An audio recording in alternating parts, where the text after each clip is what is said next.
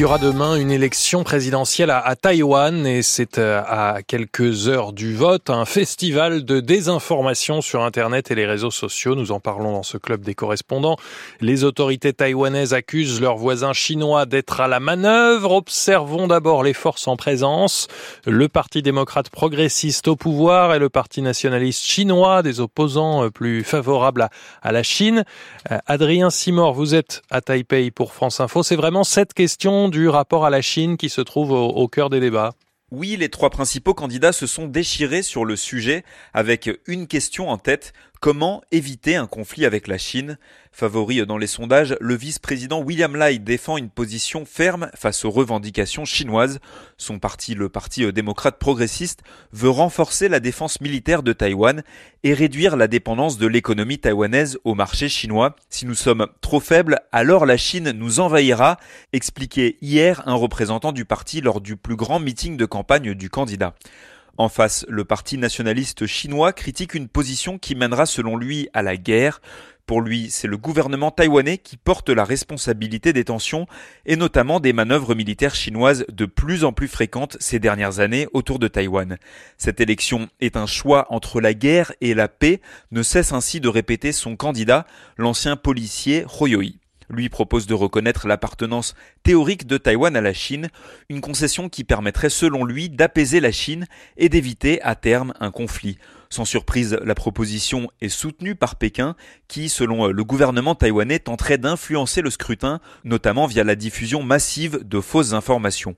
Malgré tout, le parti nationaliste chinois reste impopulaire parmi les Taïwanais, à plus de 90% opposé à l'annexion chinoise. La jeunesse, en particulier, ne fait plus confiance à la Chine depuis la reprise en main autoritaire de Hong Kong par Pékin. Cette année, un troisième parti a aussi fait son irruption dans la campagne. L'outsider Ke Wen-je défend surtout des réformes domestiques, prix des logements bas salaires, Autant de questions qui inquiètent la jeunesse taïwanaise, mais sur la Chine, le candidat reste volontairement ambigu. Bon alors dans les derniers sondages, en tout cas c'est le candidat euh, du, Parti démocrate progressiste et qui est en tête. Euh, Adrien, les jeux sont-ils déjà faits? Oui, c'est ce que certains pensent. Sauf surprise, le candidat du parti au pouvoir, William Lai, devrait être élu demain à la présidence. Mais cette victoire pourrait avoir un goût amer. Dans la dernière ligne droite, l'opposition tente de mobiliser sur des questions sans lien direct avec la Chine, comme par exemple la corruption ou la politique énergétique. Cette stratégie pourrait porter ses fruits au moins aux élections législatives où le parti au pouvoir devrait perdre sa majorité. Le futur président taïwanais devrait donc composer avec une assemblée divisée, une difficulté supplémentaire face aux menaces de Pékin. Merci Adrien Simor depuis Taipei. Alors nous traversons le détroit de Taïwan pour avoir euh, l'avis de la partie adverse. Sébastien Berriot, vous êtes à Pékin pour France Info. Euh, comment réagit le pouvoir chinois aux accusations d'ingérence et de désinformation numérique?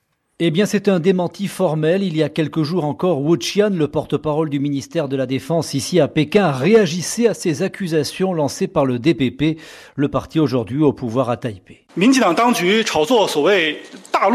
Les autorités du DPP dénoncent la soi-disant intervention de la Chine continentale dans les élections. Ce n'est rien d'autre que la tactique électorale habituelle des indépendantistes, destinée à provoquer la confrontation et à gagner des voix. Cette vieille méthode est déjà connue des Taïwanais.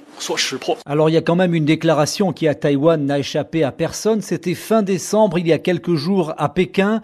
Un ancien numéro 2 du Bureau des affaires taïwanaises en Chine s'est exprimé lors d'une conférence. Il a dit que si le candidat du Parti démocrate progressiste William Lai venait à remporter le scrutin, eh bien, il y avait clairement un risque de guerre. Une manière quand même assez claire et assumée de faire pression sur les électeurs taïwanais et les inciter à faire le choix des candidats considérés comme plus proches de la Chine. Ces dernières semaines, certains médias d'État chinois ont également laissé entendre qu'en cas de reconduction du DPP à la présidence taïwanaise, cela pourrait se traduire par de nouvelles sanctions économiques contre Taïwan. Là aussi, une pression donc évidente sur les électeurs. Mais au-delà des mots, est-ce que Pékin a aussi montré sa force pour faire pression avant l'élection présidentielle? Alors oui, hein, depuis plusieurs semaines, la Chine déploie régulièrement sa force militaire dans le détroit de Taïwan en envoyant des avions de chasse qui, selon Taipei, ont encore franchi la ligne médiane du détroit il y a quelques jours. Pékin mobilise aussi des drones de reconnaissance et déploie également ses navires de guerre, manière de bien impressionner les Taïwanais avant l'élection. La télévision chinoise a montré il y a quelques jours des images du nouveau porte-avions, le Fujian, presque terminé. À cela une série de ballons chinois qui survolent depuis le mois dernier le territoire taïwanais, une présence qualifiée par Taipei de guerre psychologique pour tenter de peser sur l'élection présidentielle. Merci Sébastien Berriot depuis Pékin pour France Info.